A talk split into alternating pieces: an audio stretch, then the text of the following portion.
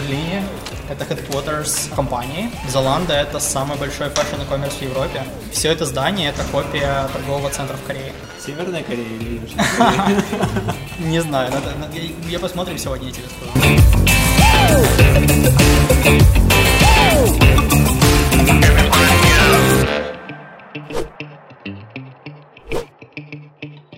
Подкаст «Продуктивный роман» о компаниях, которые делают продукты в интернете, сервисы и приложения. Подписывайтесь на новые выпуски на сайте roman.ua в разделе «Подкасты». Ставьте 5 баллов в iTunes и рекомендуйте друзьям. Всем привет! Это новый выпуск подкаста «Продуктивный роман». Мы в Берлине, в headquarters компании Zalando. И нас сюда пригласил Павел Кузнецов. Привет. Привет, ты продукт-менеджер в Zalando. Да, И еще ты кофаундер Квока. так точно. А, Давай расскажем нашим зрителям, как ты оказался в Zalando в Берлине. В общем, я работал продукт-менеджером в компании Talkable. А Talkable — это софтвар для реферальных программ для крупных e-коммерсов, типа H&M, Sex. Они также а, их используют Masterclass, Udacity, многие американские компании. Пригласи друга, получи Пригласи друга, получи что-то, или не обязательно даже что-то получи, может быть какой-то non-monetary reward, типа там какие-то бонусы, поинты, еще что-то. Вот, и, ам, и я не искал работу, но у меня а, есть такая, такая фишка, я люблю проходить интервью, потому что я сам прохожу интервью постоянно, провожу и общаюсь с людьми. И я понял, что когда ты постоянно тренируешь эту мышцу проходить интервью, то потом тебе намного легче знать, какие вопросы тебе задают, что не так в резюме и так далее. Поэтому я, как правило, имею такую формулу, что я отказываю тем компаниям, которые я думаю, что было бы неплохо попасть, просто чтобы, знаешь, как вот в Гугле, ты, если проходишь интервью и тебе отказ, то ты должен ждать полгода-год, например. И плюс репутация будет сразу какой-то трекинг идет. Поэтому я отказываю компаниям, которые потенциально мне интересны, и я отказываю компаниям, которые потенциально слишком маленькие или хуже, чем то, что у меня есть. Но я прохожу интервью с компаниями, которые мне, ну, как бы, мне все равно на эти компании, они вроде выглядят интересными, это будет сложно, а, но я, мне как бы, я не надеюсь на результат, да, мне просто интересен процесс. И, в общем, ам, я работал в и мне написали из Zalando. Я знал про Zalando раньше, потому что у меня был стартап, а, мне было 16, и З- и Zalando была одна из первых компаний, которая заинтересовалась, и мой кофаундер приезжал к ним в офис, офис был совсем другим еще, это был еще маленький стартап тоже. И мне всегда было интересно, как Zalando быстро растет, как они быстро захватили Европу.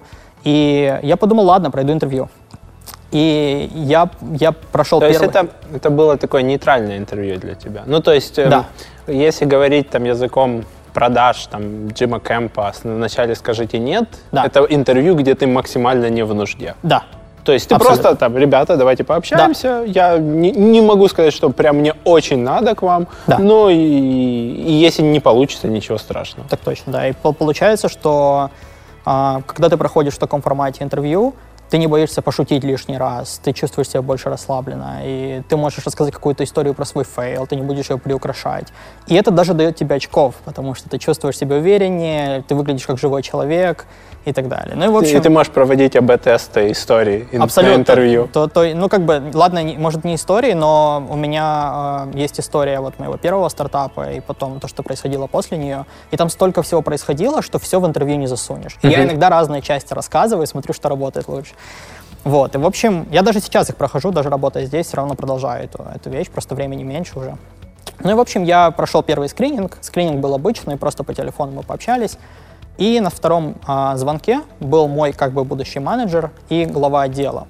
И мне задали вопрос, мне говорят, представь себе, что в Золанде есть много маркетологов, и э, мы тебе конфиденциально говорим о том, что через год мы всех увольняем.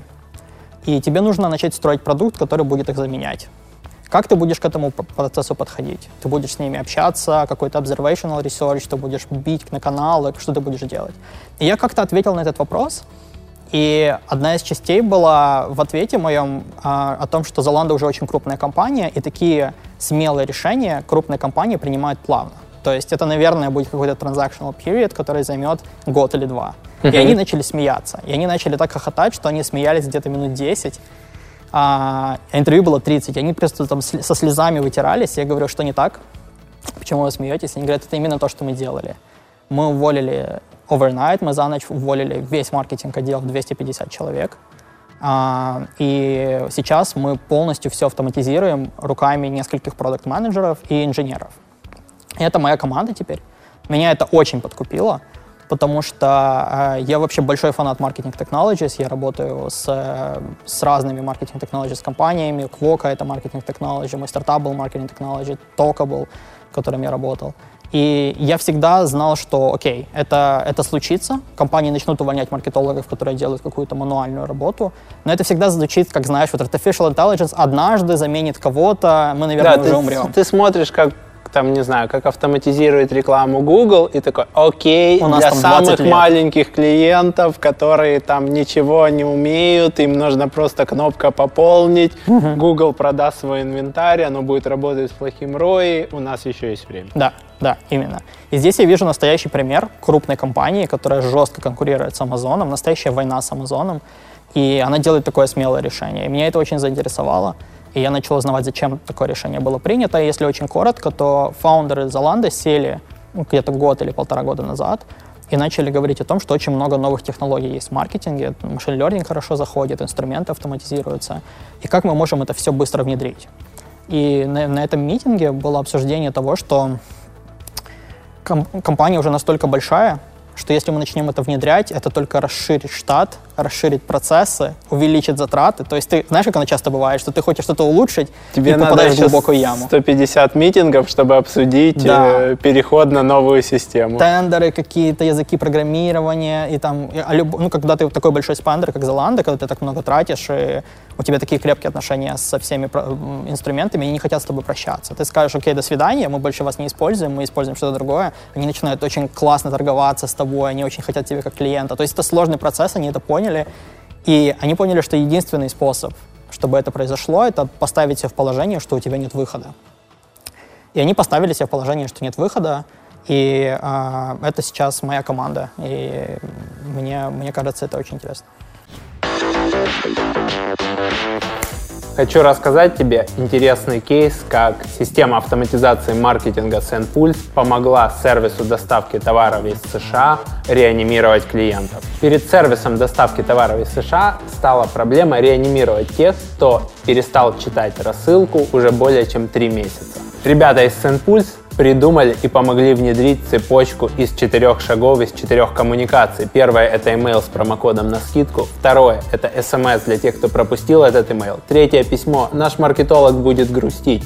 И четвертое — что еще можно купить на Западе, на Амазоне с доставкой из США. Что примечательно, если покупатель сходит со своего стандартного пути и перестает покупать, его нужно реанимировать. Промокоды здесь отличная тема, и в SendPulse есть возможность генерировать личные промокоды. Если он пропустил твой email, SendPulse ты можешь дослать ему смс и таким образом усилить коммуникацию, и крайне удобно это делать в одной системе. Если человек и не среагировал на email с промокодом, и не среагировал на напоминающую смс надо поменять сообщение. О том, как поменяли сообщение ребята из SendPulse, смотри в описании по ссылке. SendPulse — это больше, чем email рассылки. Система работает с email, SMS, пушами и сообщениями в мессенджерах. Переходи по ссылке в описании, читай подробности кейса, регистрируйся в системе, увеличивай свои продажи уже сегодня. А мы продолжаем. Слушай, но для того, чтобы там, например, в Германии уволить одновременно кучу людей, ты должен им еще там выплатить там трехмесячное, насколько я знаю, пособие. Да. А, и плюс, э, ну, это, наверное, серьезный labor cost, вообще их, их за- за- зарплаты, да? И для того, чтобы построить рядом то, что эти люди делали руками, построить рядом, тебе надо снова нанять инженеров. Э, насколько это оправдано с точки зрения финансов? Это было решение с точки зрения, что вот там, не знаю, мы, мы понимаем, что для того, чтобы вырасти в 10 раз, набрать еще в 10 раз больше маркетологов, а потом еще в 15 раз больше менеджеров, потому Да. что у нас будет энтропия. И в рамках бизнес-модели это просто не сойдется? Или это было решение просто такое, ребята, мы хотим повышать капитализацию за счет того, что э, мы скажем всем, что у нас нет человеческого фактора в маркетинге. Именно. То есть я думаю, что а, финансовый вопрос не стоял как главный вопрос в, в этой ситуации. А, если коротко, то в Германии очень сложно уволить сотрудника. Да. Он после прохождения испытательного срока, после шести месяцев, ты официально застрахован от увольнения, и компания должна доказывать, почему тебя уволили, ты можешь судиться, и это большая проблема. Ну, если у тебя есть постоянный контракт, не Да. временный, Да, через какие-то именно, фирмы именно, посредников. Да, да, если ты, не, там, например, не уходишь на какой-то parental leave или еще что-то, тогда ты просто работал, ходил на работу, не знаю, может быть, ты плохо перформил, но это не причина в Германии никого уволить. Да, да. А, Мне друг забавно. рассказывал про то, что ты можешь нарушать технику безопасности на фабрике, Да. и тебя отправят на курсы повышения квалификации, где именно. тебе будет месяц рассказывать, что, пожалуйста, не нарушай технику безопасности, потому что ты отрежешь себе руки или обожжешься, но не могут тебя запросто Да. Чем Зеланда здесь отличается? Во-первых, они делают это постоянно, они увольняют людей, судятся и так дальше, то есть они постоянно подчищают. Почему это произошло, можем обсудить потом, если будет время. А, это исторически так сложилось, что теперь это так, но раньше совсем не так было. И а, по факту это решение было принято, потому что а, если смотреть в будущее, то у Амазона то, что мы делаем, уже частично есть. И когда ты принимаешь какие-то решения по поводу, а, какие-то радикальные решения, делать что-то или нет, ты уже не думаешь о том, что было бы неплохо экономить. Ты думаешь о том, что, окей, надо расширить косты, потому что нужно агрессивнее экспансить. Или, ну, как ты сказал правильно, human factor. То есть возьмем простого маркетолога, у него тысяча долларов бюджет, он начинает их тратить, и как ты знаешь, у компании есть же learning curve, да, она должна начать генерировать продажи, чтобы понять, кому правильно показывать эту рекламу. И вот он приходит первый день на работу, он потратил 200 долларов, второй день на работу он потратил 400, а результатов очень мало. Он начинает паниковать, боится, что его уволят, и он там что-то начинает раньше времени блокировать, останавливать, менять и так дальше. У инструментов, которые мы строим, нету такого human factor. Он знает о том, что есть ROI, он следит за тем, как идет перформанс, он рассчитает CPA и так дальше. И э, это была главная причина по решению. И второе, в Германии очень легко уволить отделы, потому что это не личное. Когда увольняют тебя, это личное. Поэтому Золанда, как и некоторые другие компании, собирает людей в отделы, не специально, чтобы уволить, конечно, но вот сидит отдел, и решение стоит ребром. То есть мы или вырезаем полностью этот отдел, или мы продолжаем как бы работать с Инвестировать. ним. Да, да. Недавно Золанда сделала это еще. Вообще в Золанде это происходит раз в полгода. Какой-то отдел просто условно увольняют или распределяют, все равно увольняя кого-то, там 30% все равно работу теряет. Как это происходит? А, недавно Золанда э, сократили свой отдел Z-Labels. У Золанда были свои лейблы одежды, 11 лейблов. Зачем они были нужны?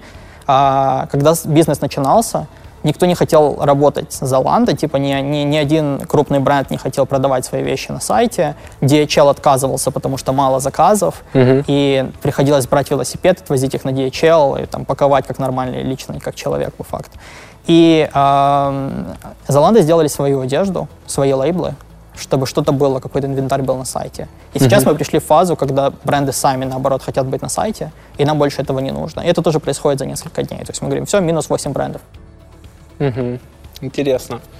Интересная такая механика. Скажи, а как твои работодатели относятся к тому, что ты постоянно ходишь на собеседование? Есть какое-то такое чувство типа ревности или они наоборот больше ценят? Я вот помню, например, когда я активно э, выступал и работал в найме, то ты приходишь к, там, к своему руководителю и говоришь, ну вот я там выступил, видел вот этого, вот мы пообщались. И ты чувствуешь такую, с одной стороны, ревность, а с другой стороны, он понимает, что как бы, ну, ты можешь в любой момент там Да. уйти и, и начинает по-другому ценить. Да. Как это в твоем случае? Ну, прежде всего, это прозрачно. Мгм. То есть я считаю, что если ты делаешь это за спиной, хотя у тебя есть на это право, и ты не уходишь из компании, твой перформанс не падает, но просто если ты делаешь это за спиной, это не совсем честно. Да? У тебя есть эмплойер, он платит за твое время, а ты, не знаю, сидишь в другой переговорке на звонке с другой компанией, это нечестно. То есть, прежде всего, у меня это прозрачно. Во-вторых, когда ты говоришь часто, это не совсем часто, то есть это не, не то, что я прохожу 11 ком- там, собеседований в месяц, это может быть, например, 4 в год, 5 в год, ну, там, полноценных. То есть конверсия довольно высокая. Хочу добить до контракта и отказаться. Мгм. Вот. Или как можно ближе к этому То есть это там четыре собеседования внутри там одной компании, Да, например. да, да. И, соответственно, что, что, что мне помогает это объяснить? Первое, это действительно искренне помогает мне потом нанимать других людей. Я вижу, как оно чувствуется быть по ту сторону стола, какие вопросы приятно слышать, какие нет, что, наоборот, где можно легко схитрить, обмануть, еще что-то, где нет, где нужно больше конкретики. Это, правда, помогает тебе потом нанимать других. То есть здесь у нас есть открытые роли, на которые мы собеседуем людей. А, я помогаю другим отделам тоже собеседовать. Это, это одна вещь. И вторая это то, что э, мне очень нравится подход Рида Хоффмана, это SEO, бывший SEO LinkedIn и основатель. У него есть интересная книга, интересный подход, который называется Alliances with Employees. По факту, что он пытается объяснить, это то, что э, сейчас компания и человек — это две независимые единицы. И компания не владеет человеком, и человек не владеет компанией. И в идеале, что он пытался внедрить в LinkedIn, и что он пытается продать, это то, что у тебя есть твоя мотивация личная быть в этой компании в этот момент. Мгм. И у тебя есть какое-то видение, не у всех это есть, но вот у талантливых людей такое есть. Они знают, где они будут потом, куда они спланируют э, прийти и зачем им платформа в, в текущем, в текущем месте.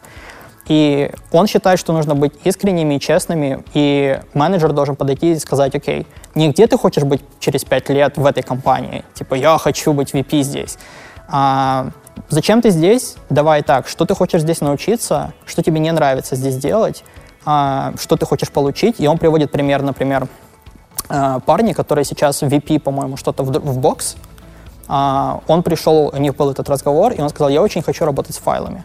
Мне очень нравится, я хочу менеджить продукты, связанные с файлами.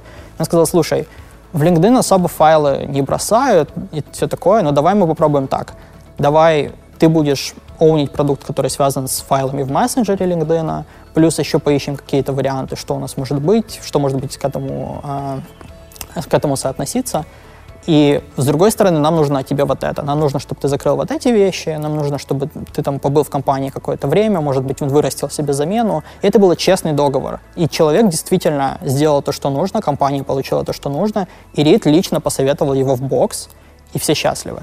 Соответственно, здесь, как бы подсуммируя то, что, то, что ты спрашивал, а, я со своим менеджером, и я как менеджер другим, я делаю такой же диалог. Я говорю, зачем я здесь в данный момент, что я собираюсь здесь делать, где я буду потом. Это полностью честно, и тогда все полностью довольны.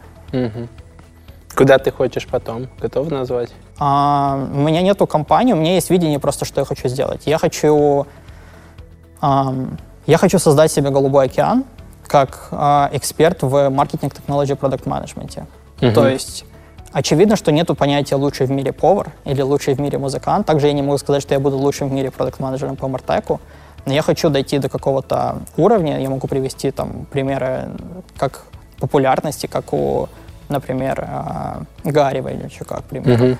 То есть а, есть тема, это Мартек, я в нее очень верю. Я верю в то, что она сейчас будет очень сильно трансформироваться, то, что она никуда не пропадает, люди все равно должны слышать о товарах, и а, реклама продолжается, она эволюционирует. И моя цель — это использовать плацдарм тех компаний, где я работаю, чтобы строить и доказывать, что мы вот очень по-футуристически мыслим, и мы делаем то, что другие не делают. Например, то, что сейчас происходит в Золанде.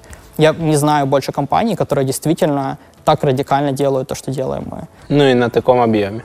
И на таком объеме, да. Потому Когда риски совсем огромные. другие. Да, одно дело уволить стартапу, там, троих маркетологов и сказать, ладно, отдадим это на аутсорс, на агентство или как-то автоматизируем сами, SEO ночью посидел, поделал. Мгм. Другое дело, Zalando один из самых больших spender ов в Европе по рекламе. Zalando больше Амазона по fashion e-commerce у. Мгм. Это номер один игрок.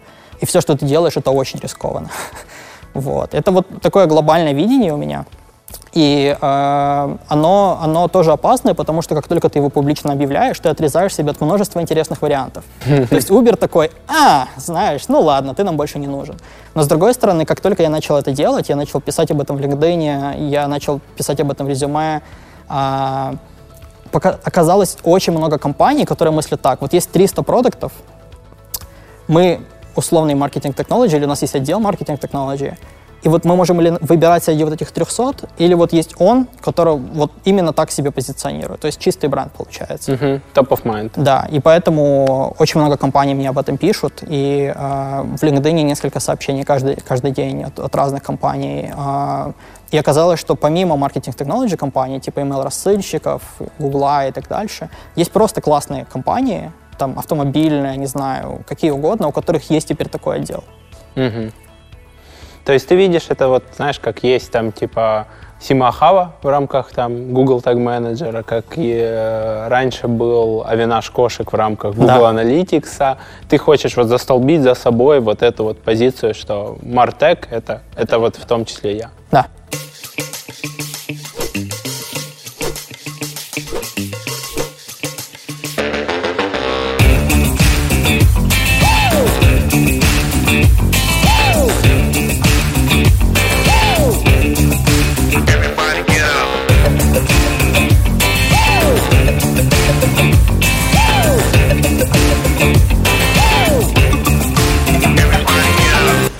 Вообще в последний раз, когда путешествовал по Финляндии, я ни разу не воспользовался э, ни купюрами, ни монетами. Вот совсем ни разу. За там неделю в Финляндии я ни разу не воспользовался наличкой. Очень, очень удобно. То, что я читал, например, в Украине, без, бесконтактная оплата растет просто нереальными темпами. То есть, а это 35 раз в год. То есть банки выпускают виртуальные карточки, которые ты подвязываешь там в телефон, Apple Pay, Google Pay, а, Garmin Pay в том числе, когда ты часами можешь рассчитаться. В новых местах с поддержкой PayPass. В, там, где видно, что эти там места оборудовались сильно заранее, да, сильно давно, там, например, на вокзалах, то там еще не всюду есть поддержка PayPass. Но mm-hmm. карты есть поддержка всюду. И я не знаю, процентов 60 времени ты не достаешь ни кошелек, ни карточку, а просто разблокируешь телефон, под, подносишь, и это привычно и понятно. Как ты думаешь, насколько Марктек реально способен заменить человека полностью? Ну, то есть там понятно, что нагенерировать ретаргетинговые баннера, э, баннера, которые будут похожий товар показывать, сгенерировать кучу вариантов там HTML5 баннеров несложно. Mm-hmm. Да. А, научить систему, чтобы она там занималась бид-менеджментом, поднимала ставки, опускала ставки в зависимости от того, как пользователь кликнул на сайте, вводил мышкой. Тоже несложно, да. но пока мы не видим каких-то прорывов. Я да. тебе покажу, что мы сделали потом. Как ты думаешь, насколько вот что, что послужит тем фактором, который позволит действительно заменить человека? Я не верю, что человек будет полностью заменен. Но я приведу пример, как это происходит у нас, и где здесь нужен человек, а где мы от него избавляемся команда построена таким образом, что у каждой, у всего, у всей команды есть юниты, и каждый юнит отвечает за какой-то конкретный перформанс-маркетинг продукт. Давай начнем с перформанса, да? Uh-huh. То есть есть команда Facebook, которая отвечает за Facebook, Instagram, WhatsApp, Messenger. Есть команда GDN, Display То есть Network. Вот по, по каналам в рамках их специфики. Именно, да. Есть uh-huh. Google Search, и есть New Businesses у нас. Это все новые каналы. То есть uh-huh. это у нас Snapchat, Twitter, Spotify даже, uh-huh. типа аудиореклама, и Pinterest и так далее. Собственно, что мы делаем дальше? Мы берем создание компании от начала до конца. То есть нужен какой-то триггер, чтобы она появилась, потом uh-huh. нужно как-то понять бюджет. То есть она должна найти себе какой-то бюджет. А, у нас понятие бюджета тоже немного размыто, но мы потом можем об этом поговорить. Uh-huh. А потом нужно понять объектив, да, то есть это какой тип рекламы, в чем это будет mobile app engagement реклама, это будет mobile app install, это ретаргетинг, это речь новых клиентов. Она должна понять, uh-huh. что это будет, потом она должна а, подобрать себе формат, это будет какой-то DPA там с э, каруселью uh-huh. вещей новых на, на сайте, или это будет какой-то canvas, или это будет что-то угодно. Потом, как ты сказал, bid adjustments, да, то есть она ставит какой-то бит, и потом она uh-huh. должна менять этот бит. А, и потом сплит-тестинг. Она должна попробовать потестить тексты, рекла- э, картинку, какие-то creatives. И потом идет анализ, как она живет, нужно ли что-то менять. И потом убийство. Да? То есть в любом случае в конце она должна умереть. Есть какие-то прям экстраординарные компании, которые работают evergreen целый год, они классно работают, но в основном все-таки момент того, что она должна остановиться, он происходит, и это должно стать триггером запуска следующего. Uh-huh. Вот. Мы бьем это все на части, и э, мы берем каждую часть, и продукт менеджер должен понять две вещи. Первое, какие есть варианты эту часть автоматизировать. То есть это может быть что-то внутреннее, это может быть ML, это может быть использование API того же Facebook или Google. И потом, как оно все вписывается в общую экосистему. То есть твоя экосистема в идеале это то, что все эти шаги друг за другом происходят, и человек здесь не нужен. Да? То есть пока mm-hmm. что все эти пункты, которые я назвал, они автоматизируются. И вот один из примеров, один из фич, который я могу тебе назвать, это мы недавно поняли, что мы очень часто используем одинаковые тексты. Ну, то есть у нас много пунктов автоматизированы, но вот есть тексты какие-то там условно для скачай приложение Zalando, 1300 брендов внутри. Вот uh-huh. этот такой текст, он есть. Бесплатная доставка в Да, у тебя город. несколько вариантов, и рекламы очень много. То есть много отсетов разных, э, разные таргетинги, сегменты очень разные, триггеры. И тексты очень повторяются. Ну, грубо это USP. Условно, да. Да. да. Их ты можешь составить от 7 до, там, не знаю, там мы когда-то генерили там, я не знаю, 40 для одного бизнеса, Да. может быть. Но там хорошо, ты их засплит-тестишь, у тебя будет еще там download now, э, download free там, Да. и так далее, но их там 120. Да, именно. И вот что мы делаем, это а, есть у нас теперь фича, которая вот сейчас в версии MVP, очень простая. Появляется новый сет автоматом, мануально, неважно. Оно понимает language targeting, оно понимает, какая страна, Мгм. оно бежит в датабазу вот именно с этими текстами, и оно смотрит, окей, мне нужно, это Швейцария, но это Швейцария по-французски, так как в Швейцарии говорят на нескольких языках. Да, три языка. Language targeting французский. Потом, а что это за тип рекламы? Это Mobile App Install. Отлично. Она смотрит, какие есть варианты Mobile App Install, берет текущий адсет, клонирует его же в 4 версии или 2-3-4 версии, Мгм. засовывает разные версии текстов, аллокейтит себе бюджет на сплит-тест, например, 200-300 евро в день, неважно. Прогоняет сплит-тест, и как только достигает significance, она останавливает все, потому что первый все равно уже научился больше, у него бюджет больше.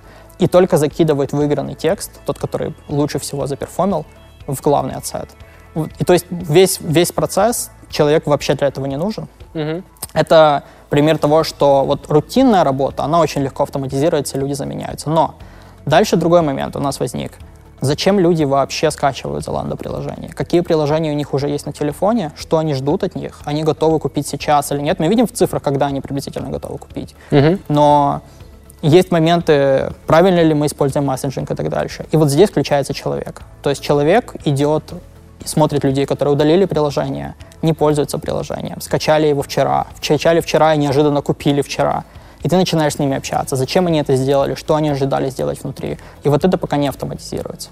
То есть это такие качественные исследования. Именно. То есть общение людей с людьми, пока что люди в этом очень сильны. Понять, где обманывают, где можно переспросить, где была шутка. Автоматизация мануальных стандартных процессов, типа нарезать баннер и так дальше. Очень много инструментов уже есть. Мы внутри делаем что-то типа такого мастер-майнд хаба, да, что оно делает вообще очень много. Но э, в данный момент люди нужны для две- двоих вещей. Первое — строить это все, чтобы заменить самих себя. А второе — это, э, это общаться с другими людьми. Где, где этот баланс между тем, что ты вот нагенерировал варианты для АБ-теста, Ага. А, а у тебя просто выстрелил в Фейсбуке именно этот креатив, и он начал натягивать на себя больше показов, больше кликов. И, или же, наоборот, ты пришел, у тебя 150 вариантов, и все перемножилось друг с другом, и у тебя нет времени этого. Или ты просто, ну, иногда в маркетинге ты просто принимаешь волевое решение. Мы теперь для или этого региона, или вообще для всех это вот называем вот так Да. и, и не тестим больше. Да. Ам, ни я, ни, в общем, как наше дело в Золанда, мы не фанаты волевых решений. Мгм. Мы не фанаты решений, когда кто-то, у кого-то был раньше опыт, или кому-то кажется, или Не обязательно лучше. кажется. Ты мог проанализировать, что, не знаю, там в 30% случаев этот текст работает лучше, но тот передает более точно то, что Да. действительно произойдет. Да. Тут такой момент, что вот здесь мы, например, вот именно в этой ситуации, которую я озвучил, мы здесь именно и включаем ML. То есть в начале ML не было, это был просто API э, скрипты по факту. Но а, тут возникает вопрос, лучше ли мы тексты вообще используем. То есть все равно мы их как-то написали, и, может быть, там выигрывают неплохие тексты, но можно лучше. Мгм. Может быть, а, тот significance, который мы достигаем, он недостаточный. Да? То есть там, да, какой-то текст немножко лучше, тесту пора заканчиваться, ну и пусть он теперь будет. Мгм. А, вот здесь уже включается то, что у нас а, к части у меня есть возможность работать с большой командой Data Science у нас внутри. И от меня задача это выносить правильные гипотезы. Вот ты озвучил две, мне нужно понять, что это именно те гипотезы, на которые нам надо убить время. А, и одна из них может быть, давай попробуем понять, а, какие там кросс-маркет тексты работают лучше. Мгм. А потом тебе задают вопрос, зачем тебе вообще сдать кросс-маркет, ты должен это логично объяснить. Может быть, внутри маркет, может, тебе нужна historical data за предыдущие пару лет, что хорошо работало и так далее. Мгм. То есть это уже чистая работа продукт менеджмента Вот. Но а, я думаю, что решений, которые мы принимали в стиле «да пусть будет так», я их не видел никогда. То есть все как будто бы с чистого листа каждый раз начинается. Мгм. При этом источником вот новых текстов все равно является человек. Да. То есть система пока не мониторит, что там Да, мы ищем конкуренты сейчас начали инструменты, мы общаемся это. с двумя инструментами, которые... а, один инструмент, он умеет классно подыскивать себе креативы, резать баннера и так дальше. А, вот это сейчас делают люди. И второе, это мы ищем инструмент, который умеет писать тексты. Вот. Но сейчас эти системы, которые умеют писать тексты, они учатся в зависимости от того, что они видят. Они видят на картинке улыбающихся людей в море и начинают писать релевантные этому тексты. А нам нужно, чтобы он понимал не то, что на картинке, а то, что в контексте мы пытаемся объяснить. А, вот. И мы, мы, мы пока что решили в это много не инвестировать, потому что, ну, очевидно, что писать текст это в данный момент не самая сложная вещь. Мгм. Картинки при этом тоже генерирует э, машина или все-таки дизайнер готовит там 5 десятков, 2 десятка шаблонов и машина нарезает, э, ресайзит и так далее? Смотри, такой момент, э, так как мы e-commerce, большинство нашей рекламы это карусели с вещами. У нас очень мало именно картинок. Мгм. То, что мы сейчас делаем, это большой, большую ставку на видео. Мгм. И видео не fancy видео, как агентство снимают, потому что Да. они очень быстро устаревают. А это автоматические видео, например, Instagram Story. А, Мы поняли, что очень сильно на покупки влияет погода и изменение сезона. Например, пошел первый снег за окном, ты думаешь, блин, у меня до сих пор нету пальто. Мгм. Вот, это прям часто происходит. Я в Киеве ехал в оффлайн точку покупать жене пальто и уги. Пошел снег, я там Ру- ручником просто пытался где-то абс работала. Я не знал, что это абс я пытался помочь абс ручником, чтобы было зря. Да, да. А, и что у нас сейчас происходит? У нас а, создается видео, на котором часть это погода, то есть данные в момент погоды в Берлине. И потом несколько моментов. Одно, у нас есть э, очень большая база инфлюенсеров, которые снимают много контента каждый день. И крутится контент, который соответствует текущей погоде. То есть ты просто смотришь фотки классных парней и девушек в луках, и ты думаешь, о, прикольная вещь. Это одна вещь.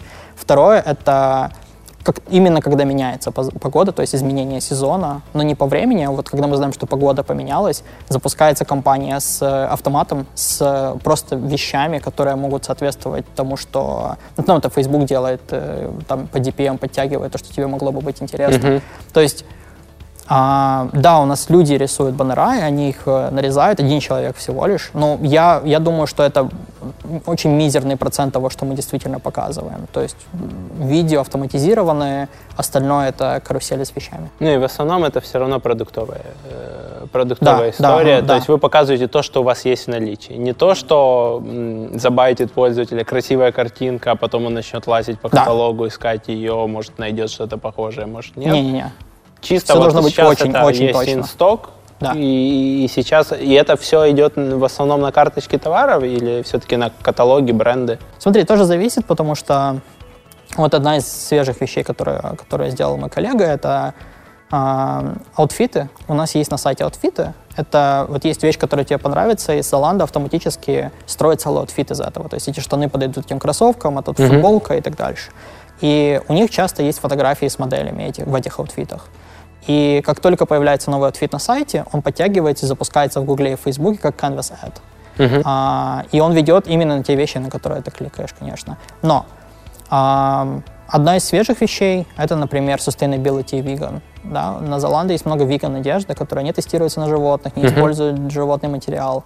А, и они могут вести на категорию Мгм. вот, или на контент. Вот, то есть идея в том, что контента все больше и больше, и мы даже не пушим уже людей идти и покупать сразу, потому что вряд ли ты в данный момент в середине дня, сидя в Фейсбуке или в Instagram Stories, такой, ну ладно, пойду шопиться, да, но ты можешь зайти почитать интересный контент про то, чем отличается виган одежда от невиган одежды, запомнить это, и потом мы тебя догоним и скажем, слушай, ну эти кроссовки, они выглядят так же круто, но это виган, и никто не страдал. И ты думаешь, ну почему нет? Мгм.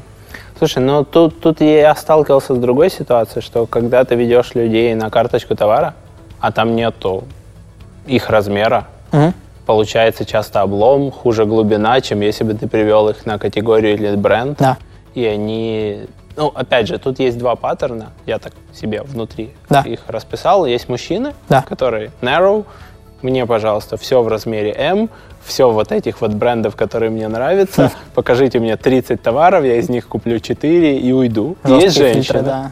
которая wide, типа, покажите мне все, что у вас есть. Ой, какие красивые туфельки. Жаль, конечно, в 46-м, но, типа, вот красивенькие. Да. И начинает поиск по похожим, начинается, там, если это э, не крупный e-commerce, а может, они у вас все-таки есть в 40 там, 40 например. Да, может, вы где-то отложили, спрятали Да. себе все-таки, а, а они появятся еще инсток, а ты не знаешь, появятся они в, Да. в наличии или нет. И тут вот, вот эта товарная реклама, она как бы, типа, особенно когда ты не можешь показать ее персонально каждому пользователю, когда ты делаешь закупку там Да, людей, которые у тебя еще не покупали, их не было у тебя на сайте, да, она может привести к тому, что пользователь просто обломается. да. Пара вещей. А, Первое. ам, Мы схитрили, и мы знаем, мы строим твой портрет по сегментам, и мы помимо твоего, а, твоей стати и твоего, твоего пола, и а, твоих э, любимых брендов и так дальше, мы знаем твои размеры приблизительно, но это все равно не идеально, потому что для одного бренда 44, для другого 45, для одного M, для другого L. А, но это не самое важное. Самое важное, что совсем недавно Zalando а, поняли, что мы теряем 1 миллиард евро в год на out-of-стоках. То Мгм. есть ты готов покупать, это мы точно знаем, у тебя нет твоего размера. И Zalando подконнектилась к многим бутикам в мире. Если ты слышал, есть сайт Farfetch, Да, я они, пользовался. им. да, они вообще не имеют вархаусов, они не имеют складов, а они только через бутики работают. Zalando имеет свои э, склады, и даже на одном из складов у Adidas есть свой склад. То есть они производят вещи прямо на складу Zalando и сразу же продают их. Мгм. А, и мы подконнектили, мы создали систему, которая коннектится к бутикам вокруг. Сейчас начали с крупных, то есть Мгм. Nike, Adidas и так далее. А, как только мы видим, что вещь уходит у нас со складов, осталось мало, мы подконнекчиваем их ресурсы, мы видим, что у них есть в бутиках, и дальше происходит несколько сценариев. Один, они должны отправить это к нам на склад, Мгм. то есть ты как юзер даже не знал, что у нас оно заканчивалось. Второй, они, ты можешь как пользователь купить, и если мы знаем, что ты очень рядом, мы можем сказать, смотри, одно дело ты будешь ждать два дня, пока тебе приедет коробка, другое дело за углом в Адидасе тебя ждет твоя коробка, не надо Приди, платить, забери. забирай, уходи оттуда. Мгм. То есть сейчас И нету этих всех складских перемещений. нету, да, и ты ждешь меньше. Опять-таки, это не всем подходит. Есть люди думали, что они покупают у Zalando, они не хотели идти в магазин, да, и это просто предложение. А, но я думаю, что на рекламу это сейчас уже сильно влиять не будет, потому что стратегия такая, что out of stock не должно быть вообще. Если есть вещь, она должна быть во всех размерах, и мы пушим производителей и так дальше.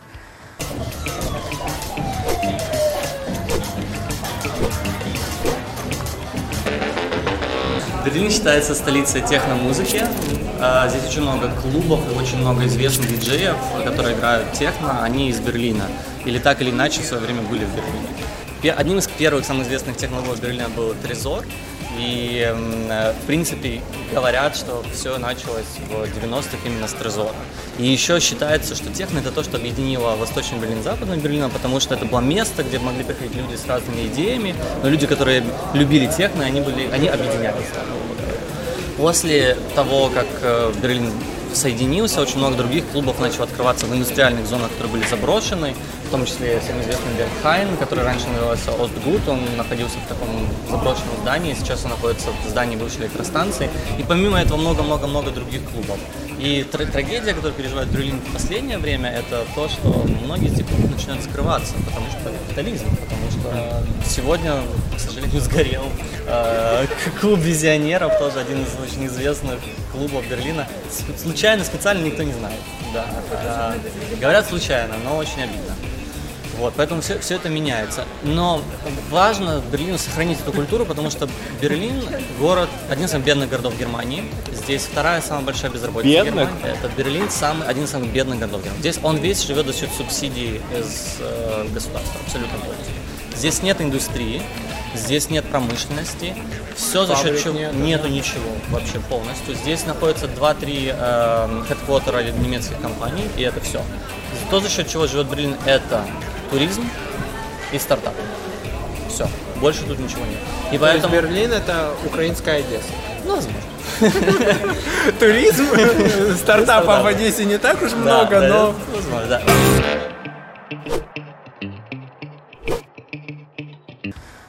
Да, я как раз сталкивался с Farfetch, когда я искал, э, у Adidas есть их э, там лимитированные линейки с дизайнерами, Мгм. и когда я искал там в этой лимитированной линейке конкретный один товар, Да. который перестали производить. Да.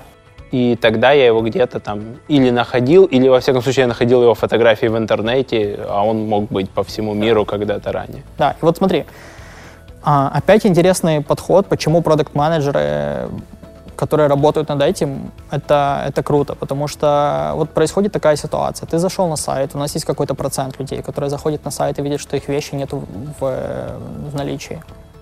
И дальше ты смотришь какое-то там, не знаю, 20% пойдут, посмотрят другие вещи, уйдут, 5% пойдут, посмотрят другие вещи, купят, остальные сразу уйдут и так дальше. Ты видишь какую-то, не знаю, какую-то когорту, да? Очень интересно связаться с ними и начать разбираться, какой сценарий самый популярный, можно ли его изменить, можно ли начать предлагать тебе сразу другие вещи, а что если в продукте вообще не показывать тебе эту вещь, которая уже нету в наличии, на которую ты нажимал, а показать ее чуть маленькой, чтобы ты сразу понял, что ее нету, но сразу красивые, новые пошли, как похожие. Особенно с мобильного. Да, а потом вопрос. Главное, это был бренд, это была цена, это было то, что это именно то, что ты ищешь, или, Или как выглядит цвет. товар. Да, вот опять Платье в куча гипотез, горошек или там... куча да. гипотез, у тебя сидит три продукта условно, и с чего начать, и потом ты пробуешь, ты коллаборируешься с другими командами, потому что Fashion Store это другая команда, то, что э, Storefront. А, и невероятно интересно. То есть как бы маркетинг, он сам по себе, это только часть всего, что происходит. Например, еще один факт, у Zalando есть технология, которая постоянно меняет цены на вещи. М. И, э, то есть ты можешь сейчас зайти, она стоит столько, потом ты добавишь корзину, она поменяет цену немного, потом ты три дня будешь пить чай, вернешься, оно будет стоить совсем по-другому, может меньше, может больше. Как- чего это зависит? Тут пара вещей. Первое, потому что это э, вещи партнерские, то есть мы не производим их, и поэтому э, цена может меняться. Второе, у нас есть система, которая анализирует а, цены на вещи на, у наших конкурентов, чтобы мы всегда балансировали где-то в правильной категории.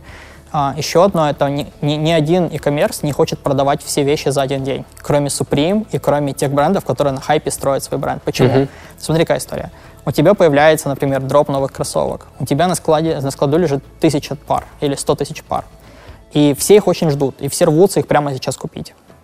А, И вот залетают люди, начинают их покупать, ты начинаешь их продавать, и появляются статьи, видеообзоры, какие-то рефералки работают. Ты отправляешь мне, говоришь, Паша, я это покупать не буду, но тебе, наверное, подойдет. И спрос на них постепенно увеличивается. И если мы продадим все сразу, то все будут заходить на сайт и видеть out of стоке. Потому что я подумал, ну ладно, там надо посмотреть, он вроде мне рекомендовал, захожу, а там пусто уже. Поэтому идея такая. Вначале дорого, потом постепенно дешевеет, дешевеет, дешевеет, люди покупают больше, то есть ты балансируешь спрос, и потом наоборот ты видишь, что конкуренты начинают уже реселить, ты сбрасываешь, то есть ты как бы, ты должен ее плавно менять. И вот к чему это рассказываю?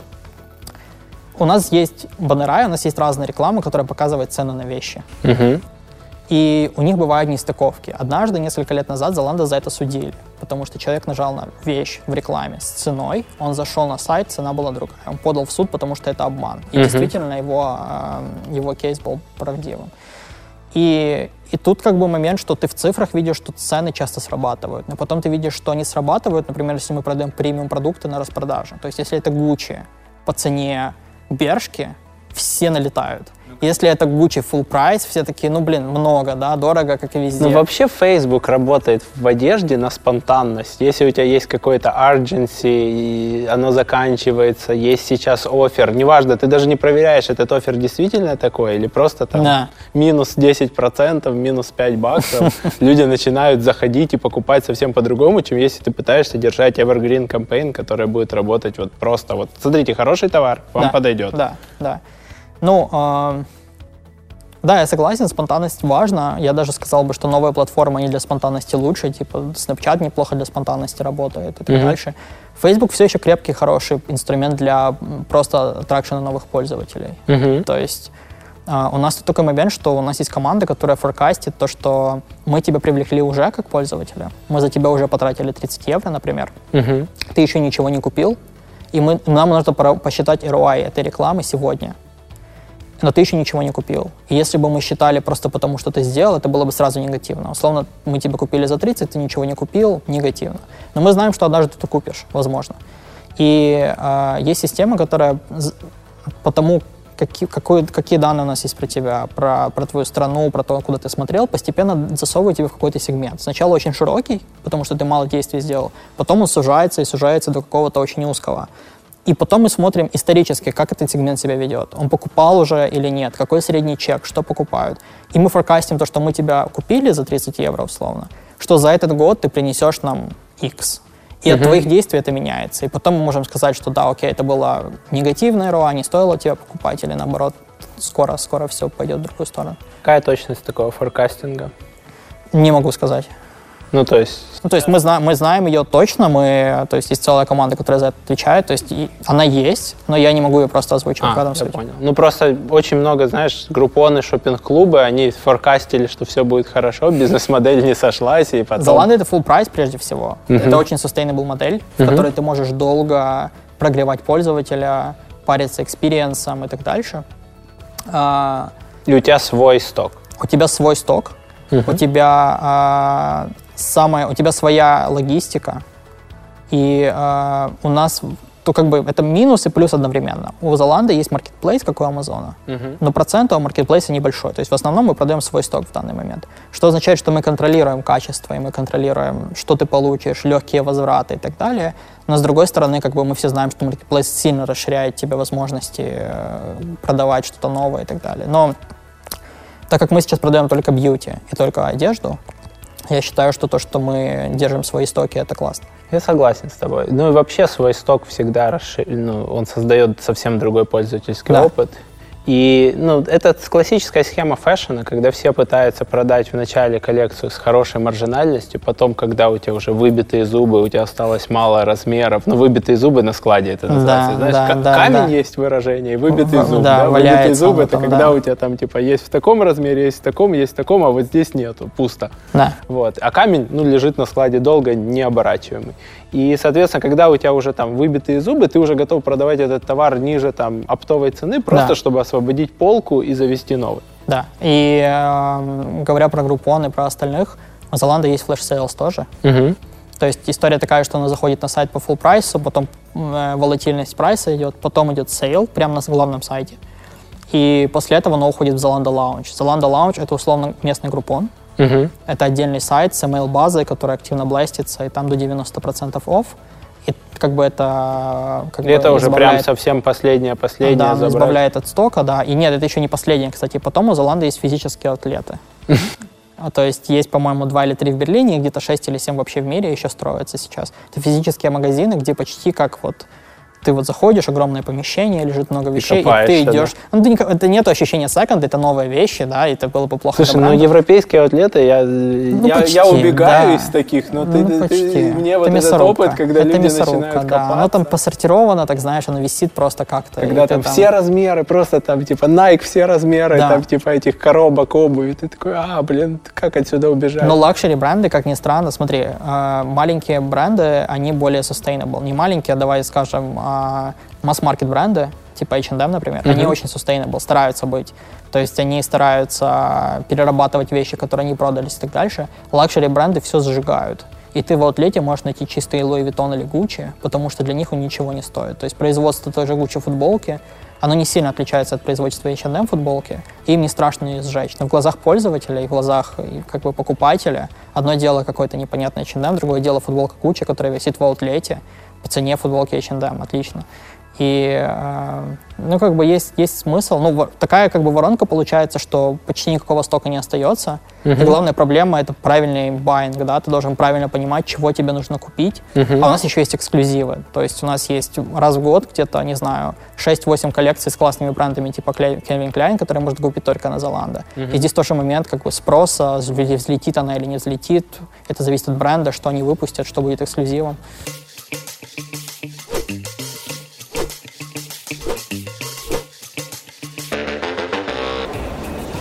Ну, по-европейски, мне кажется, даже чуть-чуть бюджетненько, судя по фотографиям 99 года. Сдержанно, без, без кожи, без огромных кресел, в которых можно развалиться и спать. Да. В общем, по-европейски, мне кажется.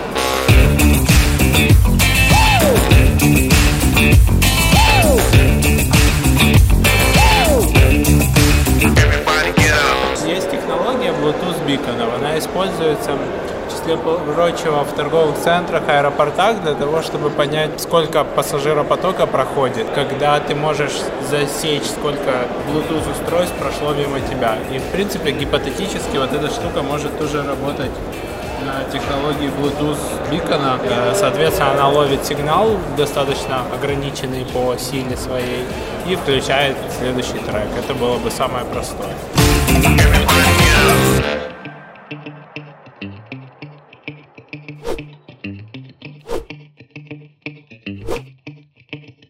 Скажи, э, у Золанда 6 миллиардов долларов в год оборот. Евро, да. Евро.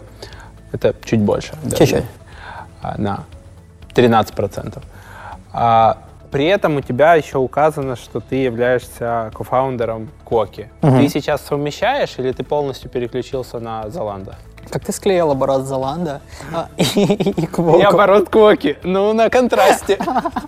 Следующий вопрос, какой оборот Коки? Да, понимаешь? Сколько процентов от оборота Золанда в обороте Квоки? Да.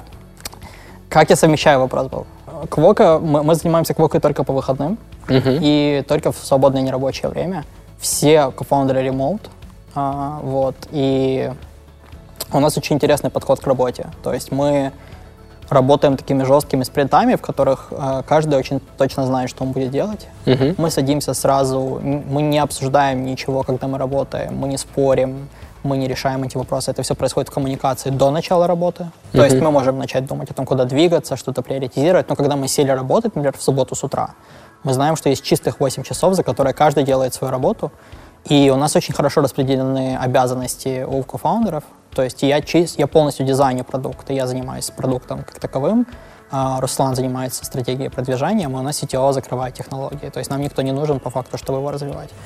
И эм, в любом случае Квока появилась как продукт. Задума не было строить крупный стартап или бизнес. Мы не рейзим деньги, мы не хотим миллиардную оценку или что-то такое, что другие стартапы хотят. Мы его вообще сделали, потому что Руслан хотел себе карманный инструмент. А, вот. И мы сделали, и потом появились компании, которые сказали, нам тоже это было бы интересно, надо здесь поправить, там поправить и так далее. И потом оно хорошо пошло на Product Hunt, и был какой-то сигнал с рынка, в общем, например, как email Code Academy, который они нам отправили шесть раз, мы его проигнорировали, они такие, блин, ребята, ответьте. А, И э, по факту это как две жизни отдельные, которые не пересекаются. То есть я не использую информацию из Квоки здесь, я не использую информацию из то там, но все равно я вижу, например, как строится классный большой бизнес. Я вижу фаундеров, которые 10 лет назад начинали со шлепок, они реально продавали только шлепки.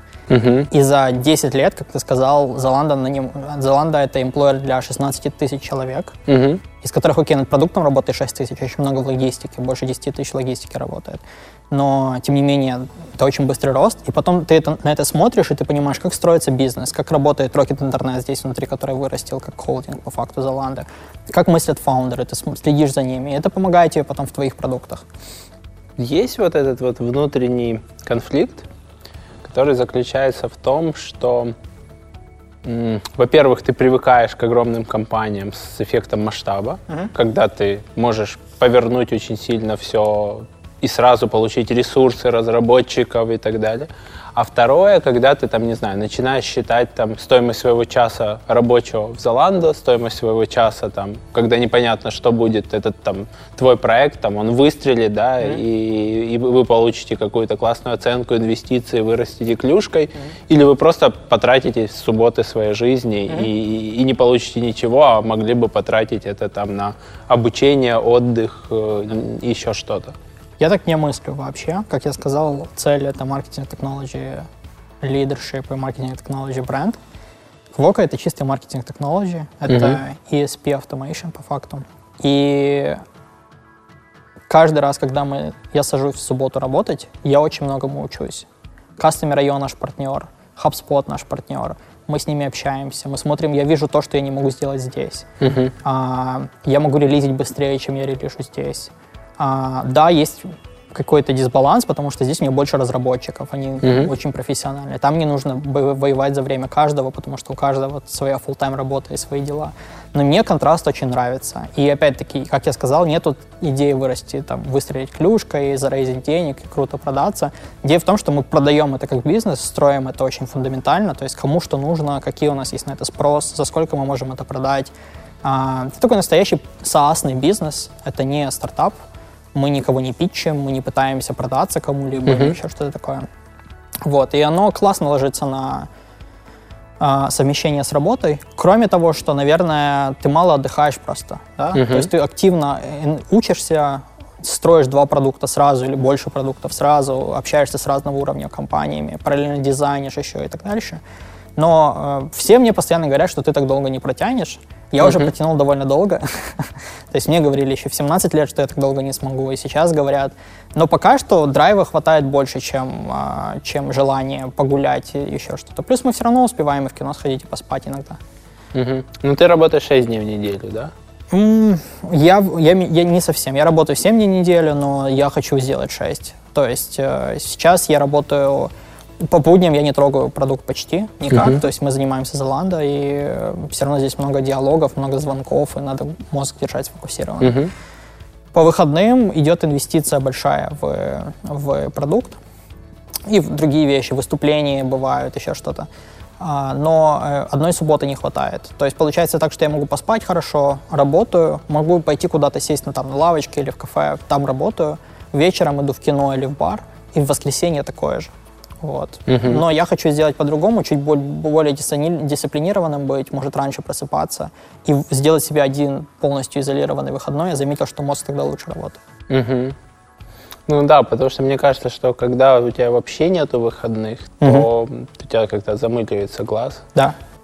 Но вот мне нравится мой подход моего менеджера, он тоже знает про мой продукт, и мы с ним много об этом общаемся. И многие менеджеры раньше мне говорили, что, слушай, это расфокус, Мгм. Есть это будет страх. влиять на твою работу здесь, и это вообще плохо. Но мой менеджер, он говорит, я вижу, сколько всего ты там учишь, что ты сразу сюда приходишь внедрять, какие коннекшены ты получаешь, какие интересные вещи, при том, что наша команда не занимается email-маркетингом здесь, Мгм. но мы тоже сильно, закон- Кока сильно законнекчена с Facebook, с API, с э, AdWords API, и э, мы работаем с ними там на другом уровне. И я многие вещи замечаю, например, Кока это же custom audience, ну, прям на, на большом уровне.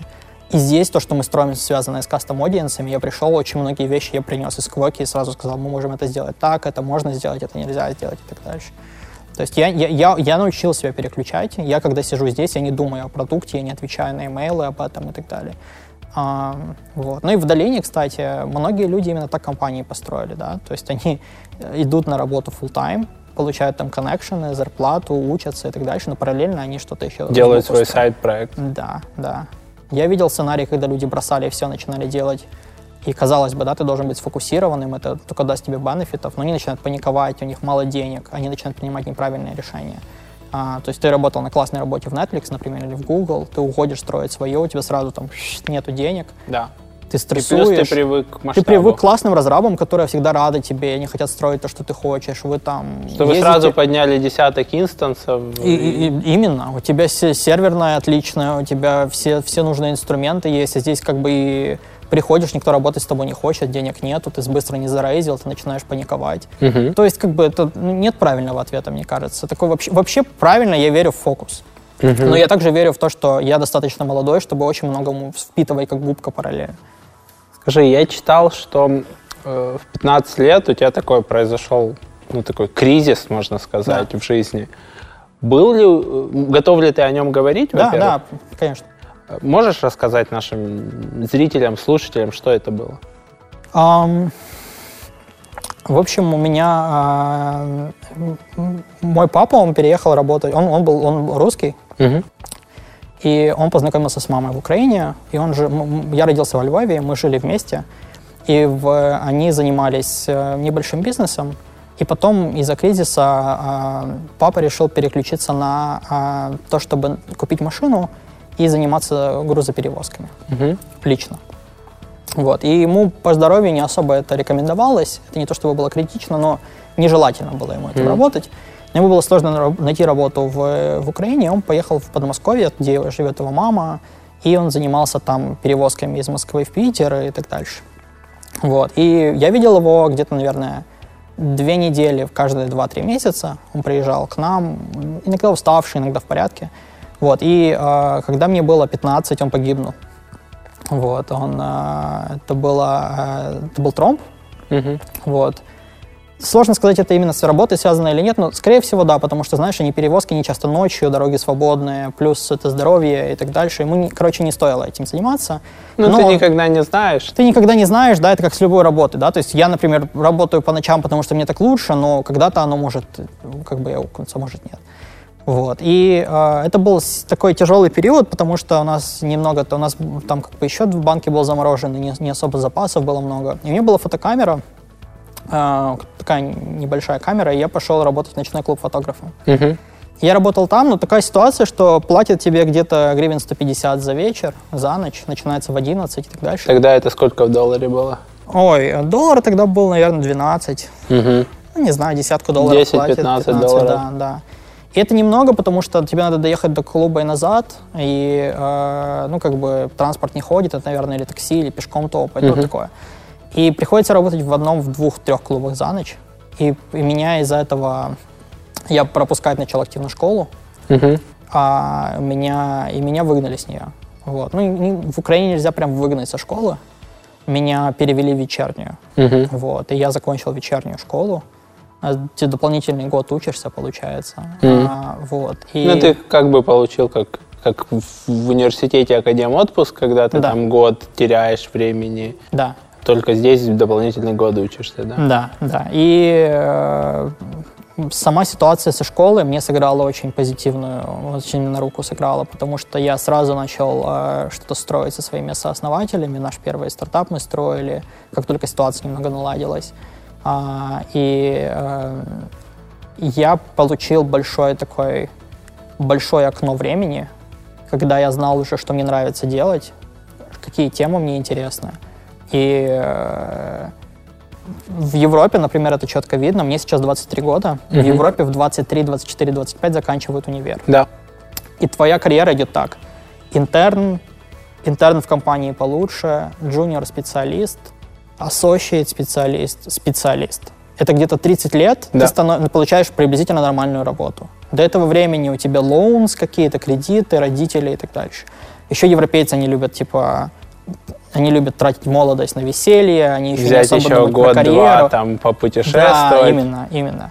У меня ситуация такая, что вот как, как все это произошло, и потом ситуация наладилась. Мы создали продукт, попали в, э, в инкубатор, э, потом мы зарейзили денег у основателя командной касты, 15 тысяч, потом мы зарейзили еще в долине, мы его провалили, потом я работал в Ридл. То есть меня, я просто сэкономил себе 5 лет, но Мгм. если бы, две вещи, если бы я, например, морально сломался или психологически, этого бы не произошло. Если бы я не знал, что мне нравится, этого бы не произошло. Мгм. Мне очень повезло, что я быстро нащупал то, Нашел что мне то, что интересно. тебе интересно. Да, да.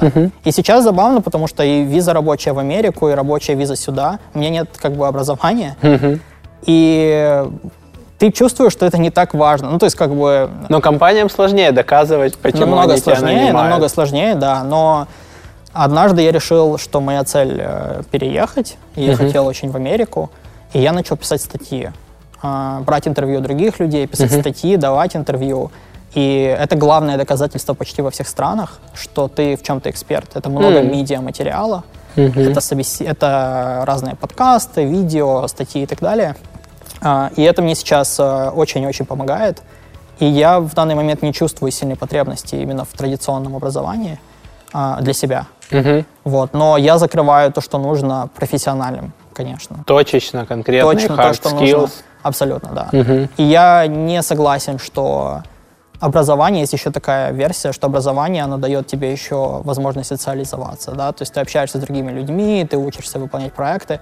Мне кажется, что все-таки это все еще бабл. Настоящая жизнь все равно отличается от того, что ты получаешь в школе или в универе. Я видел людей, которые были полностью зашуганные в школе или в уни- в универе или где угодно. Они сейчас классно себя проявляют. Все-таки а, учиться тому, что ты точно знаешь правильно. Вообще фундаментально, прежде всего, надо понять, что тебе интересно. И Мгм. люди думают, что это как-то аукнется и придет извне. Типа к тебе подойдет кто-то и скажет, вот этим занимайся, музыка это твое. Или ты пять лет проучишься где-то, и Да. потом на, на пятом году поймешь, да, это вот то, что Просто мне проснешься нравится. ночью и поймешь, да. Пойдешь буду- на первую работу, столкнешься с реальностью, не с тем, что ты учил, что вот там дебет, кредит, вы вот Да, это вот да. сводите, или там работа юриста, это вот делать раз, два, три, а ты столкнешься с суровой реальностью, что работа юриста первые пять лет это вот это, потом Да. в этих юрисдикциях это вообще другое. Да, и э, да, абсолютно, абсолютно согласен. Был Да. ли у тебя период вот после э, 15, когда ты можешь сказать, что ты отдыхал? Когда можешь сказать, что у тебя был work-life balance, плавный подход к жизни? Просто я почему спрашиваю, у меня было ощущение, я учился в универе, параллельно начинал работать, я нашел, что маркетинг это мое, Мгм. и универ пошел вниз. Как ты это нашел?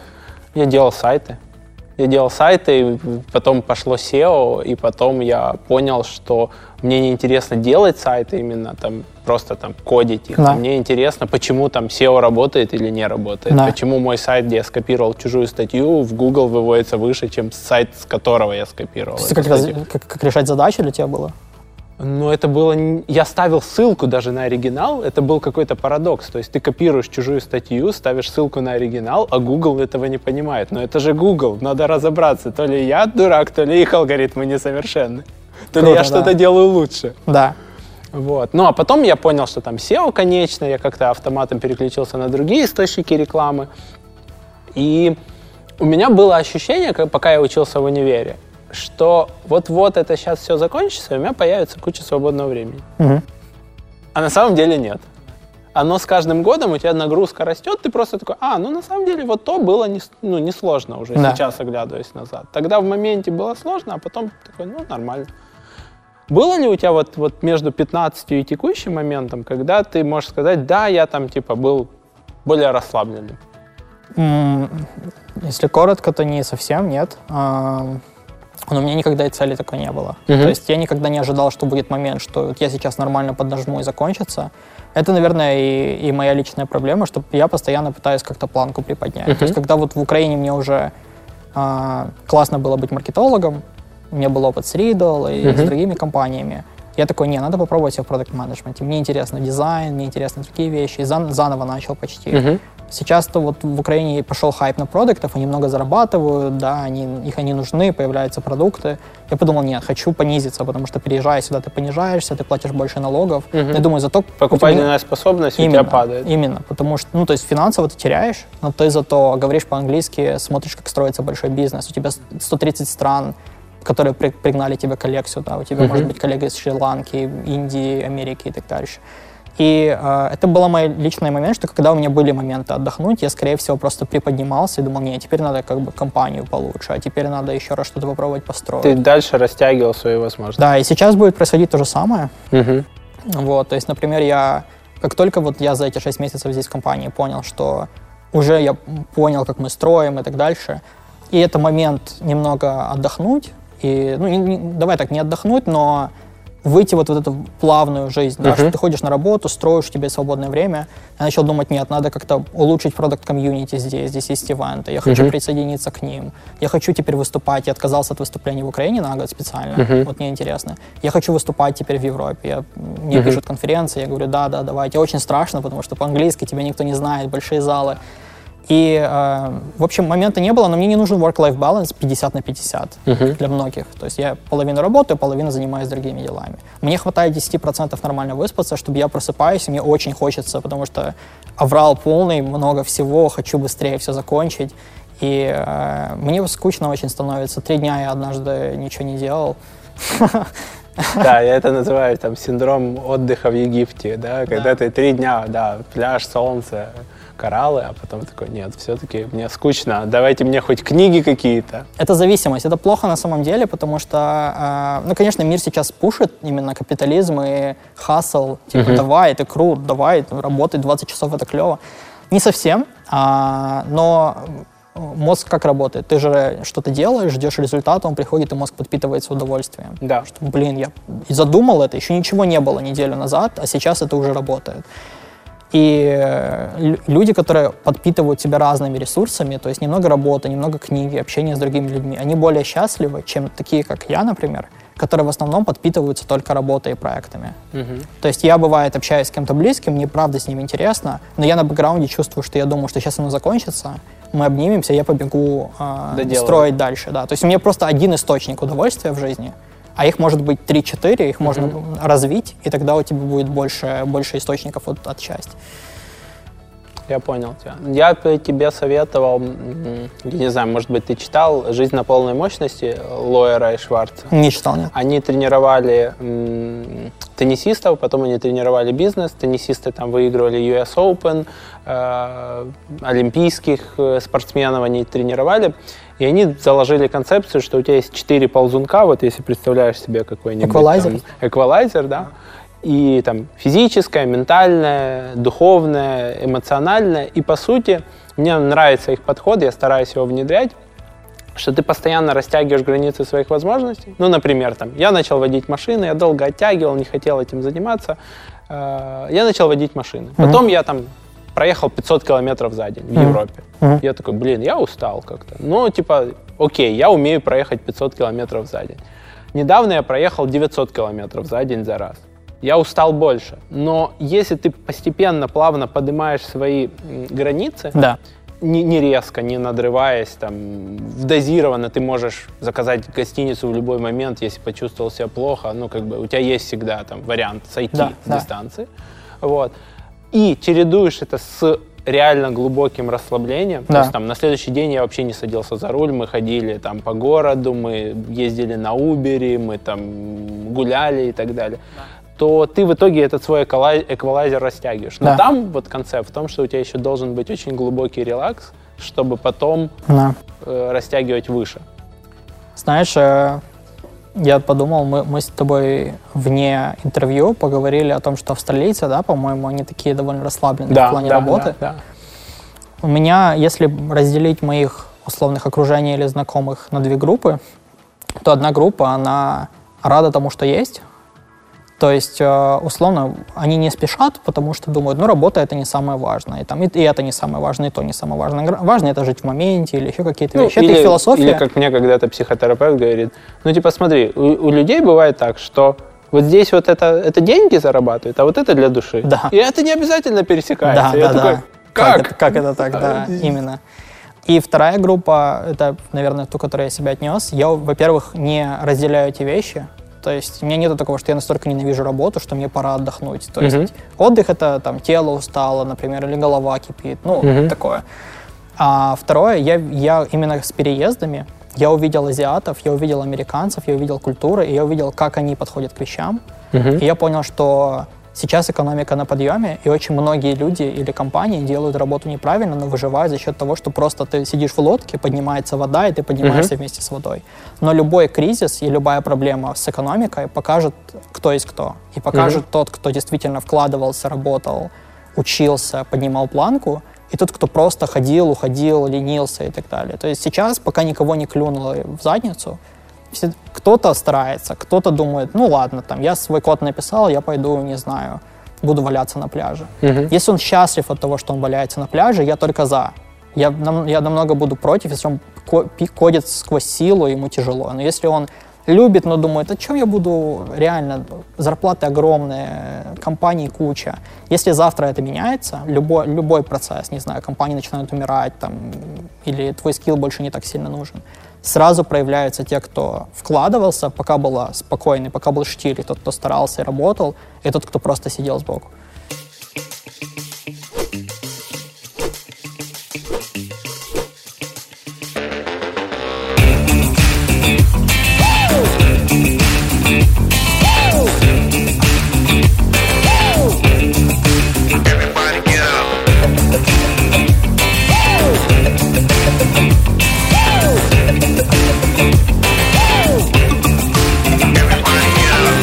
Настоящий кусок берлинской стены, и причем этот третья версия стены. То есть первоначально, когда стену построили в 61 году, она была где-то приблизительно вот такого размера. Ее построили за ночь. И потом было несколько раз, когда ее улучшали. Это самая последняя версия. Ее построили в 80-х годах. Метра четыре. Три, если не ошибаюсь, да, 3-4. Размер ее э, такой, что два человека, если станут друг другу на плечи, не смогут ее перепрыгнуть. То есть исходили из этого. Everybody get up.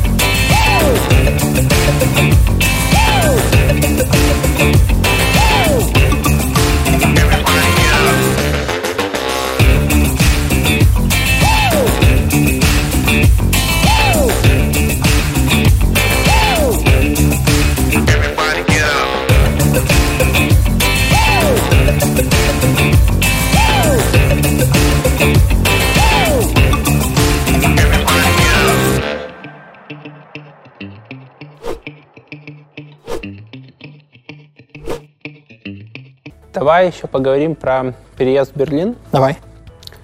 А, Мы уже частично коснулись, что переезжая в Берлин, там, ты часто проседаешь в покупательной способности, не столько в цифре дохода. Да. Э, Сколько, по твоим ощущениям, там, насколько люди, что они получают, что теряют э, от переезда, если мы говорим про там, страны э, Украина, там, Беларусь, Казахстан, вот. Важный вопрос переезда куда. Я, я просто имел возможность посмотреть за переездом в Америку и в Европу. Это разные вещи. Ты хочешь поговорить про переезд в общем или именно про Берлин? С- Расскажи, что тебе кажется, вот, что будет полезнее людям, чтобы вот, Окей. как они мо- могли для себя принять решение даже про переезд и вообще там, по каким критериям нужно понимать. Да. Я начну, наверное, с раз- разрушу один миф о том, что если ты в IT в Украине, то ты по-любому зарабатываешь больше, чем твои коллеги где-нибудь в Амстердаме или в Берлине. Потому что ты платишь всего 5% налогов и так дальше. Частично да, но ситуация такая. Зарплаты здесь выше. Вот. И у программистов, и у э, менеджеров, у кого угодно. И, убор. И да, я- абсолютно. И момент в том, что здесь IT не считается главной индустрией. Здесь Мгм. нет понятия главной индустрии. Например, в, в- в Берлине, в Германии, наверное, автомобильная индустрия главная, потому что здесь Mercedes, здесь другие бренды. А, вот. И у тебя есть какой-то адекватный баланс, что можешь делать мебель и зарабатывать почти столько же, сколько программист. И здесь нет Очень часто там арт-директор зарабатывает не намного больше, чем уборщица. Именно. Но ответственность у него другая, риски другие, и это разная Да. э, работа. Да. Какое вообще... Я вообще думаю о переезде и вижу, как мои знакомые переезжают, я вижу два, два паттерна. Один — это переехать потому, что ты устал от своей страны. Мгм. Это очень неправильный подход, как я считаю. В чем суть? Куда бы ты ни переехал, ты берешь себя с собой. Да. Если ты недоволен чем-то в жизни, скорее всего, переезд это только усугубит. Если это проблемы со здоровьем, например, ты там плохо себя чувствуешь, это не воздух в твоем городе. Это, скорее всего, твой лайфстайл или то, что ты ешь. Если это финансовое состояние, то у себя дома ты мог бы решить его лучше. Есть исключения, например, небольшая деревня, и было бы неплохо поменять рынок да, для себя. Но в основном, если ты пытаешься лечить личные проблемы переездом куда-либо, ты их только усугубишь, потому что переезд это сложно, Мгм. ты меняешь а, страну, законы, а, люди не говорят на твоем языке и так далее. То есть, если ты недоволен страной, это не, это не причина, это причина покопаться в себе. Если Мгм. ты недоволен, если ты, например, чувствуешь потолок в своих профессиональных скиллах, и ты прям старался и искал, и ты не можешь больше, то есть в твоей стране ты достиг максимума почти временно, ты можешь, это может быть неплохая мотивация попробовать засунуть себя в более конкурентный рынок. Потому что тогда ты сразу активируешься, говоришь на другом языке, учишься и так далее. Мгм. Вот, то есть не мне судить, зачем люди переезжают, но я считаю, что люди, которые переезжают с четкой целью, они приблизительно оценивают, когда бы они вернулись, если что-то произойдет, и когда бы они не возвращались, а, они переезжают намного более плавно и намного более успешно. Потому что для меня, например, это не был вопрос, где зарабатывать больше. Я четко придумал, что надо маркетинг technologies, я увидел компании по всему миру, я увидел, что, например, в Нью-Йорке офер, который мне дали, он принес бы мне очень много денег. Ну, потому что компания хотела именно меня, и там была история интересная, что их инвестор, он меня лично нашел, это уже компания Series B, и он мне написал в LinkedIn, и он начал меня как бы стал, стал мои, меня продвигать к ним туда, и мне дали очень большой офер. И Нью-Йорк мне очень нравится как город, я действительно хотел бы там жить. Вот. Но с другой стороны, челлендж, который там был, он в миллион раз менее амбициозный, чем то, что мы делаем в Золандо. И если цель была именно маркетинг technology challenge и то, как мы, то, что мы строим и чему я научусь, я просто разменял и понял, что для меня важнее. Вот. Так-то переезд. Здесь такой соци... социализм вместе с капитализмом. Здесь э, налоги закрывают тебе полностью бесплатную медицину и полностью бесплатное образование. Mm-hmm. А, но здесь действительно бесплатное. То есть ты платишь 200 евро в квартал за то, что а, учишься, и тебе дают проездной, который приблизительно столько и стоит mm-hmm. за три месяца. И э, медицина то же самое. Кроме там отбеливания зубов, почти все тебе делают быстро и бесплатно. Без каких-то там очередей, что ты записываешься Не, ну, к терапевту, потом он тебя направляет через полгода. Семейный доктор, не полгода, семейный доктор, ты приходишь, говоришь, что случилось. И смотри так, если что-то прям, ты сломал ногу, руку или у тебя что-то жестко болит, ты едешь сразу в госпиталь, угу. там тебя бесплатно лечат. Если ты чувствуешь, что у тебя просто давно болит спина, и ты хочешь массажа или посмотреть, ты приходишь к семейному врачу, который принимает, их много, они принимают быстро, а, и он говорит тебе, окей, есть тут хороший врач через три дня, есть там нормальный врач завтра, есть невероятная больница через неделю, и ты уже решаешь в диалоге mm. то, что тебе надо. И платишь ты только, если, например, вот у тебя вылетел зуб, тебе говорят, вот есть материал, бесплатный. Если ты хочешь там супер керамику, то нужно будет чуть-чуть доплатить, но тоже компания тебе может это покрыть. Uh-huh. Вот, то есть, э, ну, в уровне жизни в Украине сейчас классно, как я вижу. То есть, ладно, разбитые есть дороги, еще какие-то моменты, которые, ну, раздражают кого-то, кого-то не раздражают, но те же магазины, те же конференции, те же люди, те же компании и так дальше. И когда я начал говорить своим знакомым, что я переезжаю, они начали говорить, ну чего, что продукт-менеджеры в Европе или в Америке знают такого, что мы не знаем здесь. Мы mm-hmm. читаем тот же медиум, мы читаем те же книги, мы строим то же самое, используем амплитуду, что ты там такого выучишь. И вот это главная ошибка, что ты получаешь не 90% нового опыта, а 2%. То есть mm-hmm. ты получаешь классного менеджера, который делает все то же самое, как и украинский, но он чуть-чуть где-нибудь в Гугле или где-нибудь вот в другой компании, там в Тесле, он увидел какую-то классную вещь, которая лучше, чем то, что ты мог получить. Ну и масштаб больше. И масштаб, да, то есть масштаб мышления и масштаб компании, да. Угу. По мотивам, зачем люди такие переезжают, например, в Берлин? Um, карьерный мотив uh, это более классная компания в резюме. Угу. Второй мотив это перевести сюда время на семью потом. Угу. Просто лучший environment, да. Uh, экология, экология, инфраструктура. медицина, суды работают, полиция работает, угу. эти вещи. Вот. Потом хорошая экосистема свой бизнес строить. Например, в Берлине очень много юникорнов.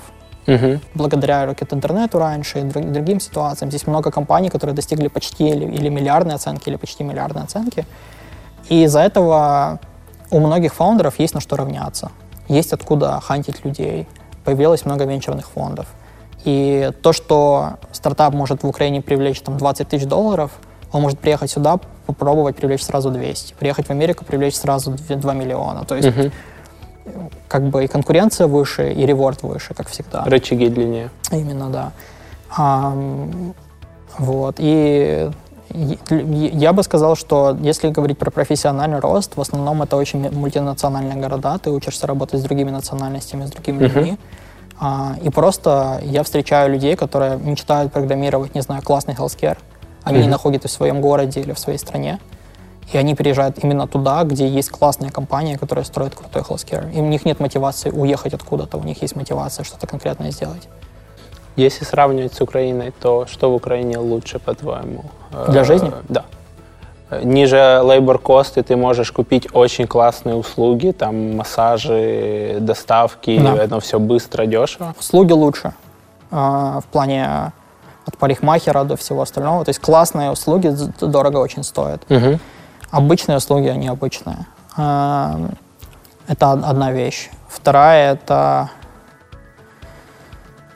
многим сложно психологически адаптироваться к тому, что нужно прям четко следовать закону и лучше их знать. Ты не договоришься никак. Угу. Вот. И если будешь пытаться, это может только ухудшить твою ситуацию. А, я не сказал бы, что это прям advantage, договориться, что это прям круто и что всем нужно как преимущество оставаться в стране, потому что не можно договориться, но многим просто тяжело к этому привыкнуть. Поменять. Что, да, да. А, что еще лучше? Больше, если говорить, например, про, про бизнесы, больше возможностей для бизнеса. Многие вещи можно подсмотреть и открыть в стране. Ниже конкуренция. Ниже конкуренция, но также просто чего-то и вообще нету, да, угу. и оно потом лучше залетает. То есть все стригутся в салонах со Зверевым, в ужасных, потом хоть кто-то первый открывает какой-то барбершоп, и все, у них потом как грибов просто, и ты только заносишь что-то, и вы расхватывают сразу. А в плане того же IT, это сейчас индустрия, на которой очень много внимания и хайпа, чего нету здесь как я сказал. То есть здесь люди легко могут сказать, я не буду больше программировать, я буду теперь делать дизайн футболок. И это не звучит как просто жесткий дауншифтинг. Это звучит, ну, удачи, там, наверное, Пробуй все получится. Ну да, ну потеряешь 500 евро, может. А, вот. И в, в Украине это способ прямо купить квартиру, машину, ремонт и так дальше. А, что для кого-то считать ну, очень важная мотивация, и я, я вообще не против. Круто. Спасибо тебе большое, что выделил время. Им тебе. А, я рад, что мы записали это интервью. Пожалуйста, подписывайтесь на канал, пишите в комментариях ваши отзывы. И до новых встреч. Пока-пока. Подкаст «Продуктивный роман» о компаниях, которые делают продукты в интернете, сервисы и приложения. Подписывайтесь на новые выпуски на сайте roman.ua в разделе «Подкасты». Ставьте 5 баллов в iTunes и рекомендуйте друзьям.